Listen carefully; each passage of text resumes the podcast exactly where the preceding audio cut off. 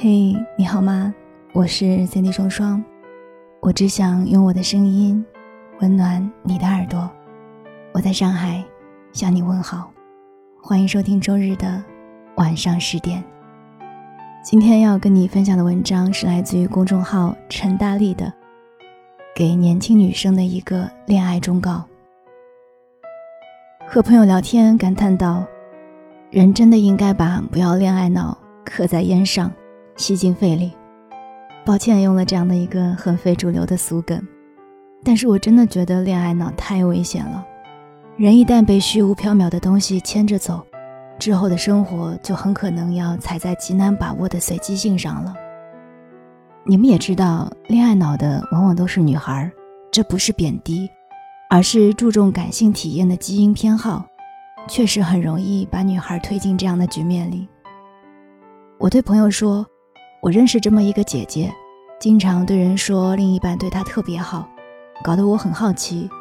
结果看她的朋友圈，狭隘的看到一个地方，就是他们谈婚论嫁的时候没有做购房相关的准备。姐姐说自己很喜欢一个城市，男方说喜欢吗？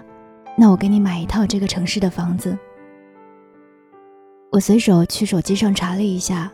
买那个城市的房子需要在当地缴满好几年的社保，所以很大概率这个房子是买不了的。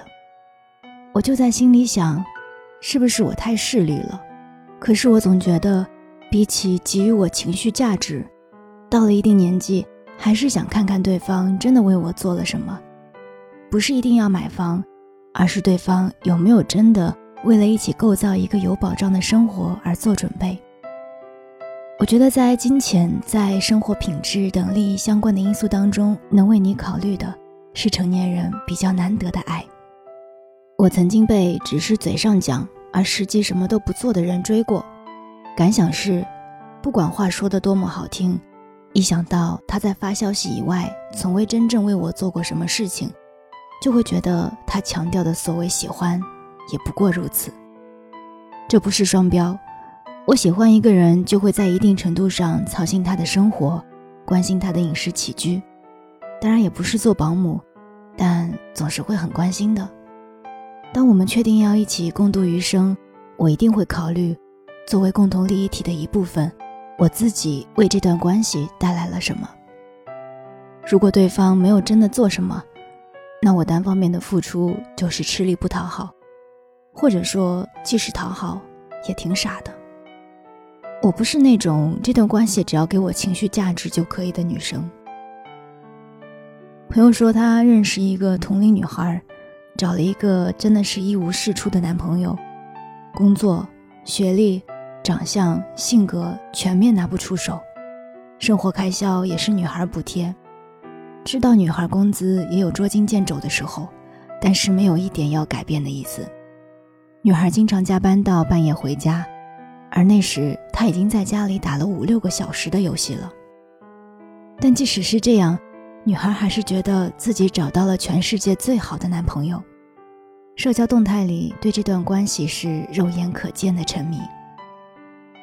我分析说，那应该就是男生比较会甜言蜜语，什么“我一辈子只爱你”之类的话。换做我，我根本就听不进去，我总觉得那是虚的。我想说的是什么呢？所谓的恋爱脑倾向，就是只满足于一段关系的情绪价值，就是只要他会哄，会甜言蜜语，我就开心了，我就满足了，我就在这段关系里别无所求。当然，当你自身在经济和精神上足够独立，人生承受风险的能力足够高，只是需要一个人给你安抚的话，那恋爱脑也无可厚非。我开篇提到的姐姐就是如此，但就论财力，她超过百分之九十五上班族的收入是绝对的少数。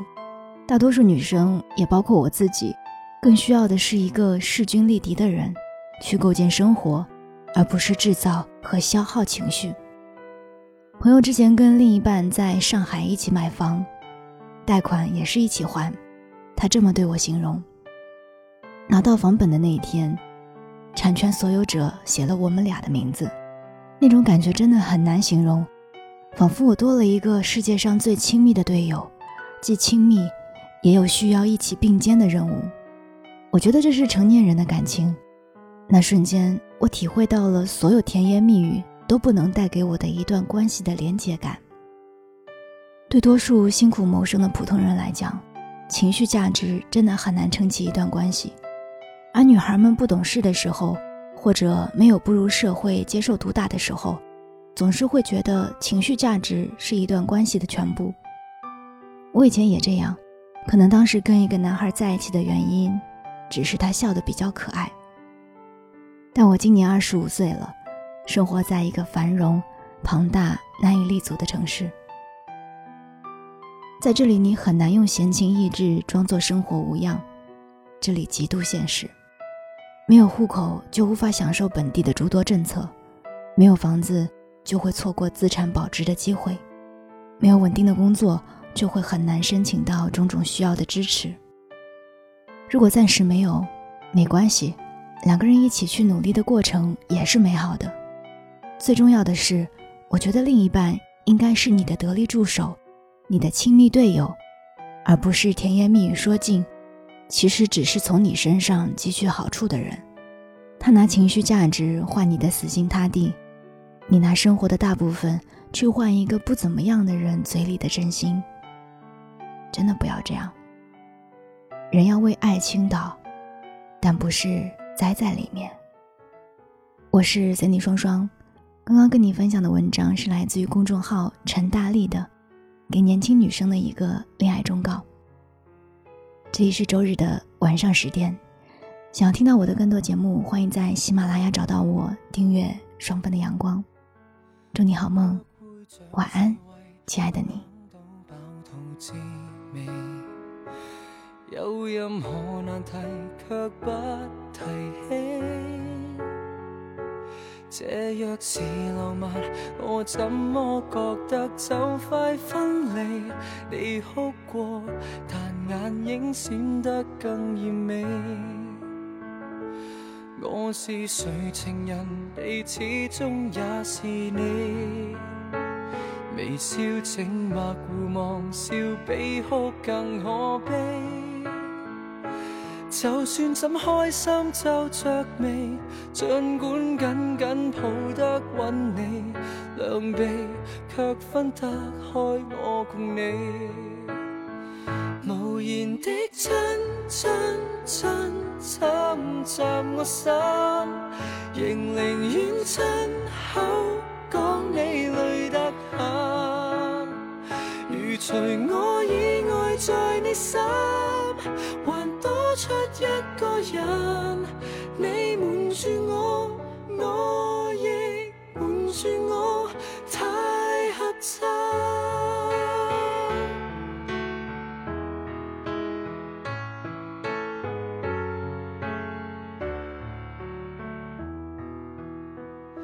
这就是谈情客气得吓着我。了近来繁忙，我所知有几多？若要哭不哭诉，为何大家争吵斗嘴好过？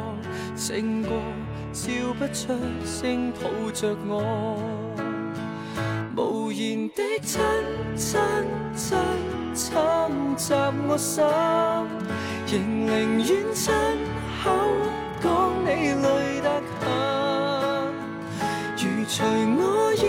以外，